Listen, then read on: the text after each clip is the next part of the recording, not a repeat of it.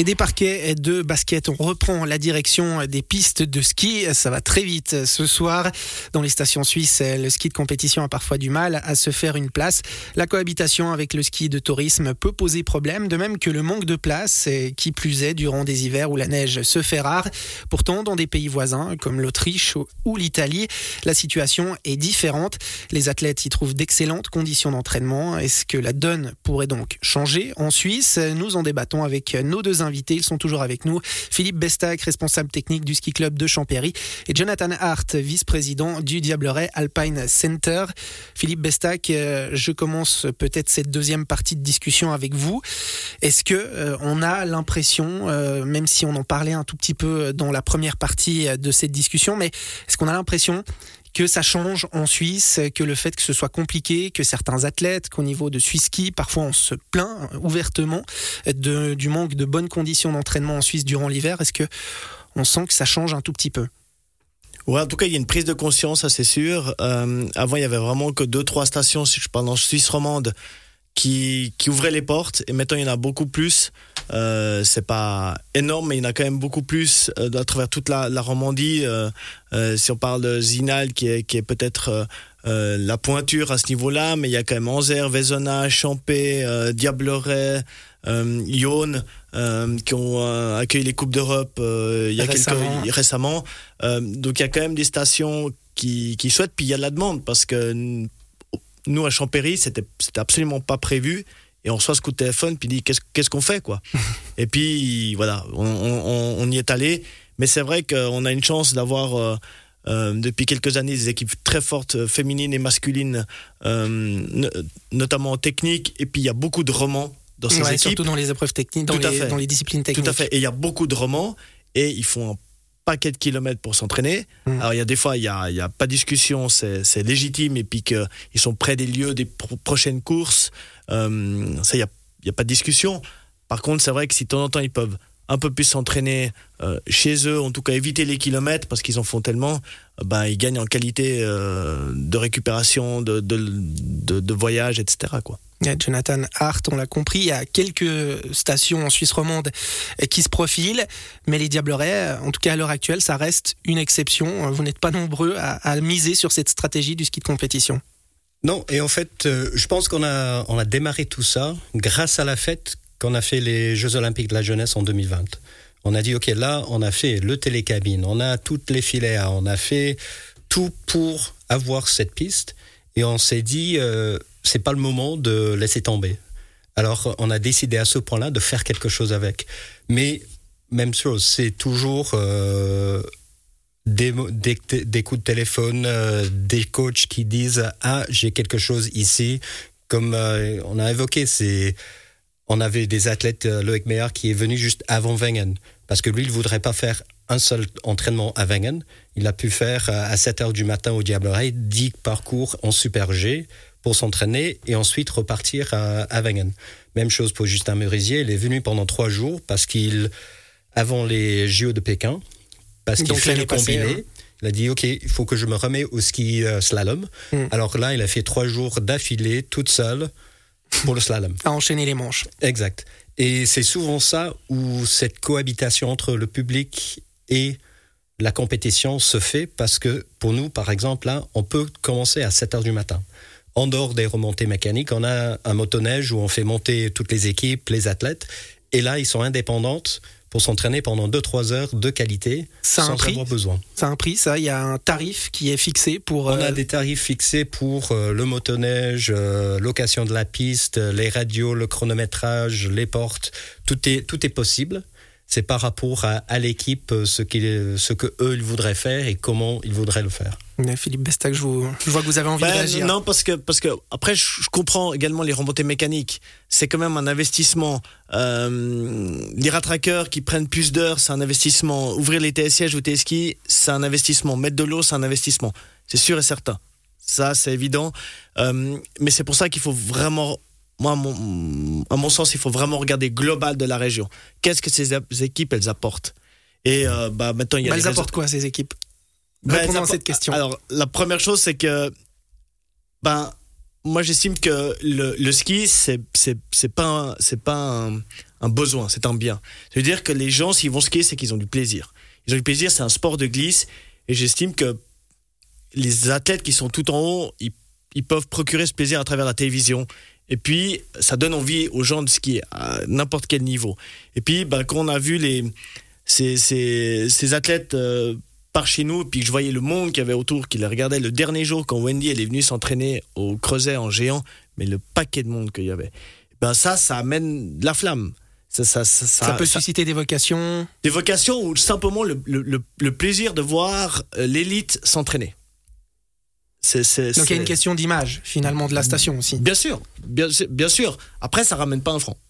Ah, ah, comme ça. Bah, c'est difficilement quantifiable. C'est quantifiable parce que bah, ils, sont, ils sont clients, mais réellement, je, je comprends les remontées mécaniques. Ils disent l'investissement qu'on met, etc., c'est- lourd. Je comprends. Après, il y a les réseaux sociaux. Moi, quand j'ai j'ai- quand j'ai j'ai vu- les les euh, les, les, les- les dames de la Coupe du Monde, elles ont elles ont posté des photos. Enfin, c'est c'est assez- les chiffres, c'est assez incroyable, quoi. Mhm. Euh, alors que Au niveau des personnes qui les suivent. ben, bien sûr, euh, c'est c'est c'est c'est enfin c'est la folie quoi. Et, bah voilà, Euh, quelles sont les remont- les retombées de ça? Je sais pas. Sincèrement, c'est hyper compliqué. De, de- mais ça de donne une, certaine visibilité euh, via les réseaux sociaux, effectivement. Euh, Jonathan Hart, on, on parlait euh, des exemples de pays voisins, le nord de l'Italie, l'Autriche. Je pense par exemple à Reiteralm, qui est la mecque de l'entraînement pour les skieurs et les skieuses de Coupe du Monde, où il y a des conditions qui sont pratiquement parfaites qu'on retrouve sur les courses. Est-ce que ces exemples-là, ça vous a aussi poussé à vous lancer Ça vous a prouvé que c'était faisable et qu'on pouvait le faire? Je pense que, en fait, ce qui est intéressant, c'est les échanges qu'on a eu avec Swisski. C'était vraiment dans leur esprit. Ils ne voudraient pas envoyer leurs athlètes partout dans le monde pour s'entraîner. Ils voudraient, si possible, garder le maximum d'athlètes en Suisse pour s'entraîner. Et idéalement, avoir ce type de- d'esprit où il y avait des centres un peu partout en Suisse qui étaient faits pour. Mais le gros du problème, c'est que c'est pas Swisski qui va payer pour que ces centres soient mis en place. Et ensuite, c'est pas la commune qui va payer pour que ça. C'est pas les remontées mécaniques qui vont payer pour cela. Alors, c'est toujours cet échange et cette, euh, cette danse un peu délicate entre les remontées mécaniques, les communes, les associations indépendantes pour vraiment mettre quelque chose en place qui tient la route et savoir qui paye. et savoir qui paye. Qui fait que pour nous, la ré- ce qui était bien, on a, on a pu reprendre la piste, les filets, les cabanes de chronométrage, toute l'infrastructure. Qui fait que de là, on gagne de l'argent en faisant l'allocation de la piste, faisant des courses où on a des remises depuis euh, les fonds du sport, euh, jeunesse et sport, Swisski, etc. Qui derrière nous aident à vraiment réinvestir euh, dans la piste. Et puis, c'est les bruits de couloir des différentes coachs, différents athlètes qui fait venir des équipes. Je vous donne l'exemple d'il y a une semaine. Les, la comité euh, du Massif jurassien en France. Ils ont dû faire une course en France. Tout d'un coup, le jeudi, ils disent il n'y a pas suffisamment de neige. On va où? Alors, ils se sont venus s'entraîner l'année dernière chez nous. Là, ils prennent le téléphone le vendredi. Ils disent est-ce que la piste est disponible euh, samedi pour faire la course? Nous, on dit oui. Alors tout d'un coup, 24 heures plus tard, il y a 200-300 gamins qui sont venus un peu partout du Jura en France. Ils ont débarqué en Suisse. Ça veut dire que c'est des, billets pour les des forfaits pour le remontée mécanique, les restaurants, les hôtels, etc. qui sont pas euh, d'ici. Alors tout ça, ça nous aide. avec deux, trois, quelques stars qui sont là, tout d'un coup la lumière se met sur euh, une piste, une village, quelque chose quelque part, qui fait que ça commence à tourner euh, la machine. Et c'est un peu comme ça qu'on le voit, au lieu de faire euh, une grande centre d'entraînement professionnel de haut niveau Coupe du Monde, comme en Autriche, etc. Parce que les investissements, les coûts pour faire ça, c'est pas c'est pas pareil. Et la façon dans laquelle on doit s'organiser ça, c'est très différente euh, en Suisse que, dans d'autres pays. Bon, on essaye de contenter tout le monde tout en essayant hein, de générer euh, des retombées. Ça, on l'a bien compris. Philippe Bestac, du côté des Diablerets, il y a eu euh, ce tournant pris avec les Jeux Olympiques de la jeunesse en 2020. Si on pense et si on parle surtout des, des Portes du Soleil et l'année prochaine, côté français, championnat du monde junior de ski alpin, est-ce que ça, ça peut aussi être en tournant et il peut y avoir peut-être des répercussions sur la partie suisse du domaine? C'est possible, c'est possible. Euh, il faut se mettre autour de la table. Déjà, je pense qu'on va peut-être avoir une discussion après la venue des, des dames de la Coupe du Monde. On va peut-être déjà se mettre autour de la table, voir s'il y a une possibilité de faire quelque chose. Euh, bien sûr, il y a les championnats du monde junior, mais aussi euh, les championnats du monde à, à Grand Montana. En 2027. en 2027. Et puis, euh, bah, les, toutes les équipes étrangères vont vouloir s'entraîner quelque part. Donc, à un moment donné, euh, il faut accueillir ces équipes. Alors, bien sûr qu'il y a à proximité, de, il y a d'autres stations comme Zina, Lanzer, etc. Mais, mais voilà, pourquoi, euh, pourquoi pas créer une offre, euh, même euh, cantonale ou régionale, avec les Diablerets, pour dire voilà, voici des 5-6 stations qui sont prêtes à accueillir euh, avec une qualité de neige suffisante les équipes. Et puis, ben, si, si des équipes peuvent venir, c'est- c'est plus que volontiers.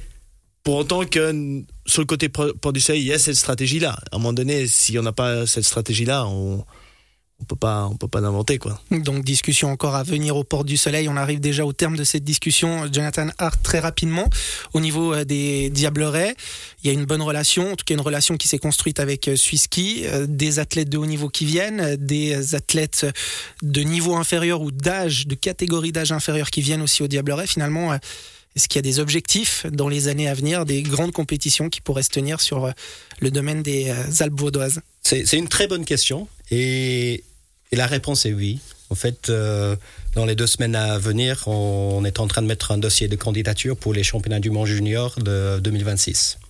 En gros, Swisski voudrait que ça, ça revienne en Suisse une année avant Grand Montana. Et nous, on va mettre un, un candidature là-dessus. On ne sait pas exactement comment ça va se faire. Du coup, vous pouvez venir faire les entraînements à On Champéry va alors. venir faire les entraînements à Champéry. il y, a, il y a Mais- vraiment une carte à jouer. Mais ce qu'on s'est dit, c'est on a le savoir-faire, on a l'expérience, les compétences. C'est juste la volonté de mettre tout ça en musique et faire venir euh, du monde pour vraiment donner euh, un lumière sur euh, cette partie de la, la Suisse romande et démontrer qu'on a autant de belles stations, de belles pistes euh, pour faire les courses, les entraînements et vraiment faire vivre euh, le ski pour, euh, pour tout le monde. Et il y a de quoi faire dans la région. Merci beaucoup Philippe Bestac et Jonathan Hart d'avoir participé à cette émission. Belle soirée et puis surtout bonne fin de saison. Merci beaucoup. Merci beaucoup.